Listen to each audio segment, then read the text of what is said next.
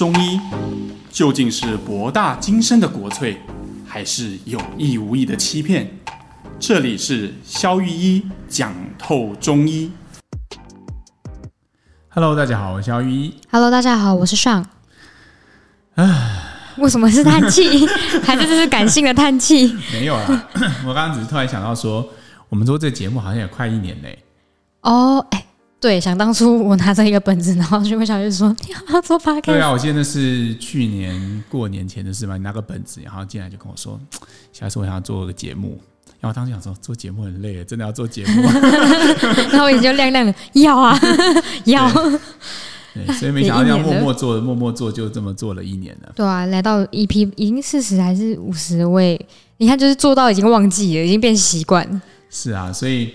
有时候到岁末年终的时候，难免就是会有一些感慨嘛。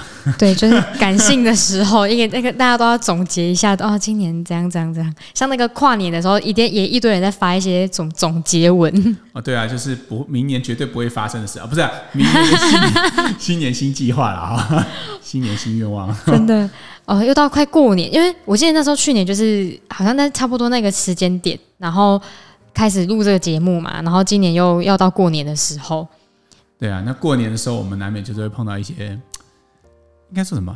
有点尴尬，或者是有点烦人的事情。对，一大家一定会不可避免会有一些大家族的聚会。对啊，然后就会有呃三姑的小婶的亲戚会问你说，呃，什么时候要结婚啊？什么时候要买房啊？现在收入多少？收入多少啊？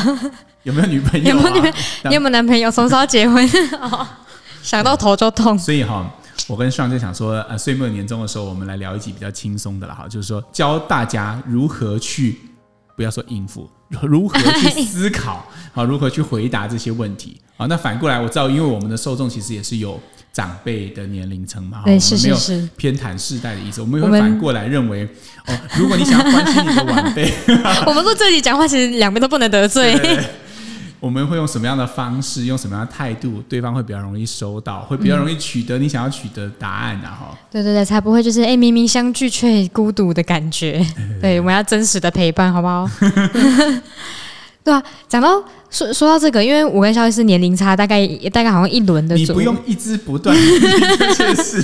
没有，因为我想说年龄层不一样，应该那个收到的那个。OK，那那先聊你的。哦，我的我要就是你通常过年你都会收到什么样的问题？哎，那个小美啊，哎，我对我绰号叫小美。哎，小美啊，你为什么绰号叫小美？哎，对，这个要这个要解释给观众听吗？反正我是家里的老幺，以前被叫小妹，然后后来喜欢吃小美冰淇淋啊，不是也配。然后，然后我大舅舅就很喜欢对我唱小美冰淇淋，然后我绰号就变小美，所以有个绰号叫小美。然后他们说小美啊，你现在工作好吗？哦，很难回答哎，我只能回答不错。那然后呢？然后他们就嗯，然后气氛就冻结。然后下一句。那、啊、你现在交男朋友了吗？没有。哦，啊，怎么都不交一个男朋友？天哪！哎、欸，还没有遇到。可是你现在已经差不多要二四二五嘞。我说对，但是也没有想要那么早结婚。哦，还是我帮你介绍？哦，真的不用了，先做多嘛的哦。OK，呃，我想先好奇一下，你的你在面对这些问题的时候，你的体验是什么？就是尬到爆啊，心里很尴尬啦。哦，尴尬的，很尴尬。然后，因为通常他们问这个问题的时候，也不是大家一起走去外面 one by one talking 一下那种，就是在大饭桌上。对，就是直接当着你的面，然后啊，然后饭桌不是传统饭都很远嘛，然后对面直接问，然后你就声量还挺大的。对，然后全世界就要投以关投那个什么关注的眼光，然后大家关心你有没有男朋友。对，然后大家心里都是想说，不要问到我。大概是这个状态。OK，所以问你的人是，就是所有的长辈啊，假设有有些比较比较舅舅啊，然后或者是一些呃姑姑姑姑也会蛮爱问的。OK，然后都是爸爸那一辈的长辈。嗯，对。那我问你一件事，好，你，如果是你的呃好朋友，嗯，好闺蜜问你的话，你的感觉会是一样的吗？其实就不会，就会其实你们也会聊，对不对？你最近有没有交男朋友？会吧，会吧，会吧。他们他也不会直接问，他们会说：“啊，你最近感情怎么样？”啊，这样有比较对象吗？委婉吗？可是就感觉不一样啊。对，有什么不一样？他们会觉得比较关心啦，就是会想说，就是哦聊聊啊，我就随便讲，然后他们也不会投以什么奇怪的期待，就是啊不会收到那么多。那个他们没有说明说的那些期待，因为朋友可能就是真的在关心你啊，你最近状态如何？可是长辈感觉在问的时候，他会有很多他有一个预设的例子啊耶，就是那个的暗示人，对对对对你已经，二四二五喽，怎么没有考虑认真的考虑一下，对对对要交一个男朋友就是这个，？OK，所以这边就得到一个明显的区分哈。你看，同样都是一句话，你有交男朋友吗？哎，追求交男朋友吗？可是朋友问和长辈问。你的反应跟你的体验，跟你想要呃，不要说暴露自己啦，就是说想要呃表达自己的那种状态完全不同。那这是一个很重要的区分，就是你讲这句话，你问这句话的目的到底是什么啦？哈，嗯，你看，比如说，我相信对家里的长辈来说，他问这句话是有很显然的目的性的，他其实背后已经有答案了，就是。他的意思是说，你赶快去交一个男朋友。对对对，他背后是这句话嘛？但是朋友问的时候，你收到的是什么？你可能会觉得，哎，其实他是在关心我。嗯，哎，觉得你最近好像怪怪的哦，哎，是不是好像都都有化妆出门哦？是不是有什么？所以他们会观察你的细节，对，所以他会想要问。对。好像就是为什么大家，因为以前很多 YouTuber 也会拍很多这种过年回去尴尬的时刻点嘛。嗯。然后我就想说，哎，难道就是因为长辈也是曾经年轻过？那难道他们问这些问题的时候，就是基于什么在问的？因为也没有真的在关心啊。基于什么在问哈？我们可以做一点探讨了。好。因为比如说像为什么人类哈这么关心，就是有没有传宗接代这件事情？嗯。而且你会发现哦。越上了年纪的长辈，越关心这件事。就像你讲的，没错啊，爸妈也有年轻的时候嘛，他们可能之前也被问爆，被问爆，他们也不是很关心。但是人到了一个年纪以后，会越来越关心这件事，而且不只关心一代嘛，还要再关心下一代，下一代，对吧？对对对，就不只关心儿子，因为儿子已经差不多了嘛，好，该生都生了，那就开始关心孙子什么时候要，对，对不对？有没有？那为什么会这样？你有想过吗？是因为就是他们那一辈的。传统价值观就是要传宗接代，所以他们觉得这个嗯很重要，然后继续执行这个使命。那我觉得这样说不通啊！你看你他们也年轻过嘛，那个显然不会人老了之后观念就突然转变嘛，对吧？可是还是他们，因为他们已经执行这个使命，所以觉得你也要把你一起拖下水的意思。对对对。其实哈，这个我分享一个观点，这只能是是一个观点啊，还并没有什么学术性的支持。有一本书还蛮有名的，叫道金斯的《自私的基因》。嗯，那它里面大概就提到的意思是这样：其实我们都觉得我们是自己生命的主宰跟主体嘛。嗯，我我们用“我自己”这个词来形容自己的状态。对。但是其实，在那本书里面，他提出一个观点，就是他认为我们都只是基因的载体而已。什么叫载体？很像车子啊，呃，交通工具啊。我们就像那些基因的交通工具啊。我们是基因 coding 出来的。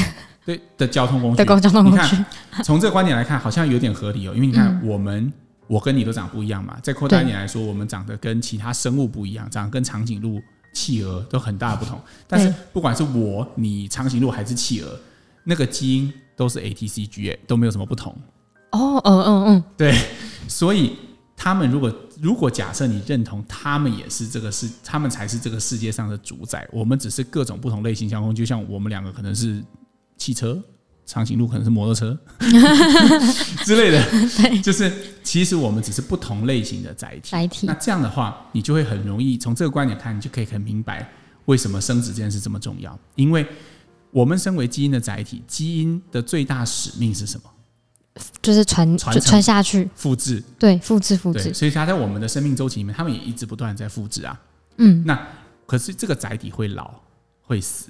那如果我们死了，基因也会跟着死去。所以是，嗯、呃，你说，所以他会想办法让我们有一种欲望，让我们去透过生殖来把基因。而且你看啊，我们跟假设上你以后假设生了一个儿子，你跟你儿子是相同的人吗？不，不一样。从灵魂上来看完全不同。对对，但从基因来看，大部分都相同。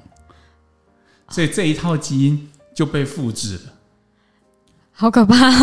我听完觉得有点毛骨悚然。对我，我当初看这本书的时候，我也是有这个想法，就是哎呦，所以我们搞了半天，我们都是在为了，而且你看，我们人做的很多努力都是为了下一代嘛，都是为了孩子，对对吧？我们为了孩子可能会买房子，然后买房子就耗费了我们一生大部分的积蓄，对对。然后我们为了孩子，我们会努力的继续工作，为这个世界贡献出自己，只为拿到一份微薄的薪水，对，微薄的薪水，对啊，是嘞，对，对吧？所以你看，我们为了孩子做出多少事，为了传宗接代做了多少事，对，所以。变成是说，如果用这个角度去看这件事情的话，就有点像是长辈被基因驱动，所以他现在觉得嗯，这很重要，所以哦，我问哦，对，没错。但是我再次重申，这只是一种观点，观念哦，长辈千万不要跳起来，从此以后不再收听我们的节目。但是其实，如果你是长辈的话，你可以扪心自问想一想，你要这件事情有结果，你的目的到底是什么？你会赫然发现，哦，我好像没什么特别的目的，我就是想要哦，对吧？嗯，就是他可能没你问他说，那为什么你一定要我生小孩？假设我问我爸或问我妈，他们可能会说啊，就啊就是应该要生小孩啊，回答不出一个，回答不出来，对，没有目的。那这个没有目的，可能这是一个很好的答案。嗯，这是潜藏在人类基因深处的一个密码跟答案。所以就是哦呀，突然觉得好，突然好像能够理解他们会为什么会这样子。OK，我们跳回。你的这个世代，被关心的这个世代，被关心的世代，对。所以你一旦理解到这一层，其实你也可以去想想一件事情。每个人都觉得过年回家被问这件事很烦，但是你的身体还是不由自主的移动到那边啊。为什么？对啊，对啊，为什么？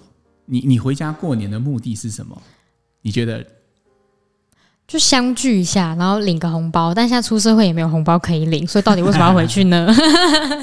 对啊，所以其实有时候我们回去的目的，像我自己啦，我有时候想说，我过年回回家的目的，去挤订很很很难订的高铁，去抢啊，不是去订，去抢。去抢，对。为什么？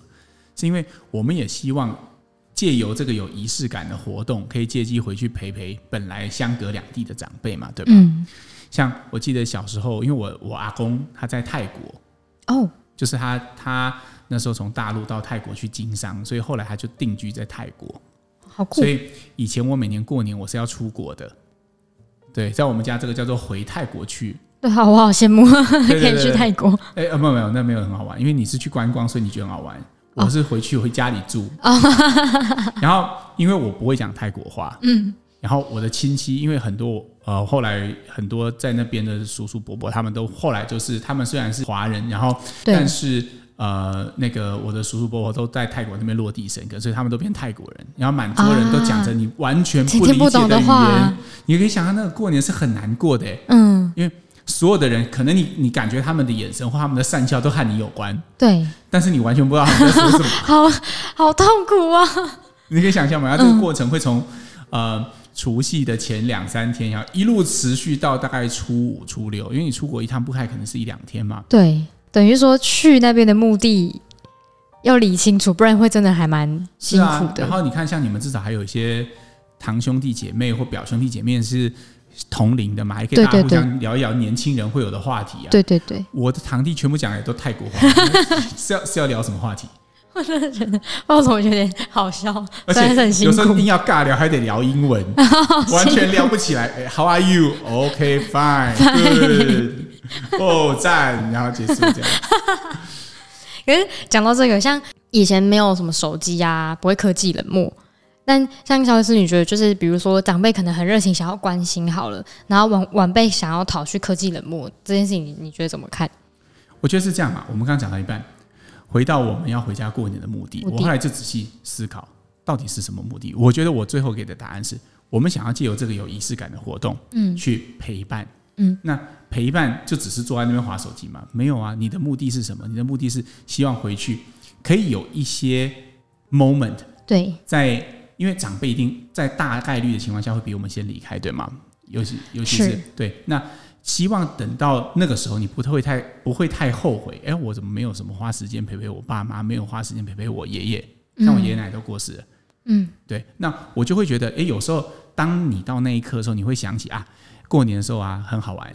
嗯，欸、过年的时候，哎、欸，他问我这件事情的时候，我怎么回答？像我以前，我印象最深刻就是我阿公会陪我下象棋，然后因为我输不起，呃，输不起，输不起啊，不 输不起，每次输了就要哭，输不起。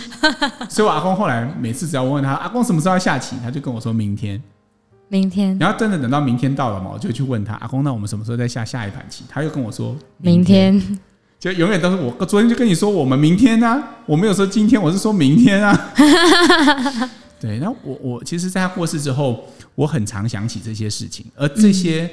事情会变成你人生很重要的一种记忆，嗯，所以我会希望大家从以终为始的观点去看这件事情的时候，你会你会知道应该怎么回答问题的，嗯。当长辈在问你的时候，你一方面想着，嗯，他是被基因驱使，这不是他的本意。第二，你想到你的回来这边的目的是什么？我们是要陪伴，创造共同的记忆。那这些这些，我们的生命是不会永恒的，但是我们的记忆是会跟着我们的，嗯。我突然想到，就是应该是说，因为我外公也也过世了，然后他小时候就是很喜欢把我们叫去那个小，就是一个长椅那边，因为他脏话，然后农田，然后有个长椅，然后就会就会说啊，小美来啊啊，最近怎么样？然后那个关心的那个过程，比如说啊，你们好好吃饭，哥哥有没有欺负你啊？然后欺负要跟阿公讲啊，巴拉巴拉，就会变成一个很重要的记忆。对。然后我后来初二回，因为初二都会回回所谓娘家嘛，就外公那边，然后。的确，真的有个感觉，就是我长大之后比较有感触之后，我可是我自己之后就会多加一个，就是问他们说：“哎，舅舅，你最近还好吗？”因为我觉得说，哎，好像很少会去关心长辈，就是晚辈都是一个都是在被关心的状态比较多。对啊，然后我们被关心，然后自己又把这个人家的关心又带有一种 曲解，没有？不是说曲解，而是我们带着一种，哎，他问我们这个，就是想要。说服我们，或想要灌输我们一定的价值观。嗯，其实有时候我们也可以这样理解，去关长辈的关心，或任何人对你的关心，对吧？任何的关心都其实都像是，呃，路上的红绿灯，或者是标线，嗯，对吧？那其实你今天开车，然后你碰到个红灯，然后你正在赶时间，你可能会觉得很恼火。那其实谁跟你说你一定要停下来？红灯是红灯啊，但它意味着只是告诉你，如果你闯过去，要么你吃罚单，要么你出车祸。但如果你真的很赶时间，你可以选择冲过去，对吗？不行啊，可以啊，为什么可以吗？如果今天你是要赶急诊室，你我相信你还是会冲过去啊。哦，对吧？对啊，那只是一种选择和代价的问题啊。对，所以同样的，我们面对别人的一些看起来像指责的关心，对，或者看起来带有目的的关心，其实你也可以想啊，它是中性的。它就像红绿灯一样，嗯，它有明显的暗示意味，但是你可以不见得要理它，嗯，决定要不要收是我们的权利，也是我们的选择，嗯，跟别人无关，别人可以用他任何一种形式关心，对，对你不需要恼火，对，对，我们最怕的是停下来了，说我在赶时间，冲过去了，然后付出代价，又说啊，我早知道不要冲。哇，那这是一个超受害，很痛苦哎、欸，很痛苦啊。对啊，对啊，所以我们在面对别人的，就尽可能中性的去对待他。我觉得会对我们回应的时候，你的心态会更平静。嗯，因为这就是我们做这一集的目的嘛，希望大家带着一个平静、良好的心态、良好的身心状态，然后不要有太大波澜，可以安然度过一个过年。过 年因为这集上的时候，就是一定是在过年当中，真的是哎呀。反正像总结来讲，就是说，呃，长辈的部分可以想想看，问关心的目的，然后晚辈的部分可以想想，这就是一个自私的基因。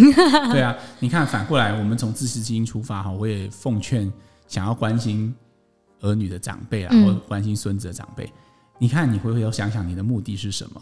嗯，你关心的。真的只是你你的基因有没有传承下去吗？我相信不是吧。嗯，你关心的是你儿子、你女儿是否过得好，是否过得幸福。对，那也许你用的方式能不能变成一句：哎，你最近真的过得好吗？我看你好像觉得很累。哇，这个超走心的。对，为什么要一定要说？那你交男朋友了吗？啊，真的。您您的目的不是也是为了要让你的儿女可以收到你的关心吗？你开启这个话题，也许已经很久没有开启话题了。也许您不知道你应该要开启什么什么话题，但是你偏偏就选择了一个 最尬的话题。对，为什么不从？最直，你你的本意是关心他，就直接讲出关心的话语，对啊，不要透过啊，你怎么出去那么冷都不穿衣服啊？你怎么都不交男朋友啊？你都几岁怎么不去找个公职？嗯啊，你怎么还在自由业啊？你们年轻人哦，就是没有要定下来的意思啦。那你的本意真的是这个吗？其实就不是。对啊，那当他有点不太想理你，开始划手机，然后开始有点想要离开这个餐桌，然后说啊，我吃饱了，然后就回房间去的时候，这真的是你要的吗？嗯，所以我觉得不管是哪一边，大家都应该想想自己来的目的是什么，嗯，你问的目的是什么？我觉得有一个彼此共同关心的共同目的，嗯，我觉得其实沟通会更融洽。真的，真的，哇！今天这集真的太重要了，是过年那时候的左右上的节目，我觉得有听到这集，应该大家会有一个很好的过年。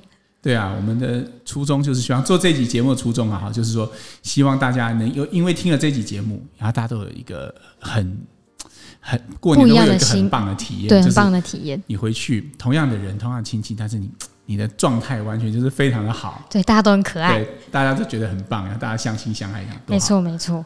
好啦，祝大家我们过年哈，就不要再念什么鬼留言了，我们就不是、啊，就不要再念什么留言了。对对对，祝大家那个新年快乐啦哈！好啦，虎虎生风，大家对发大财，对，吃多一点啊，吃多一点，吃完再开始减肥。我们之后再录一个减肥的主题啊。好啦，开玩笑的，新年快乐，拜拜，拜拜。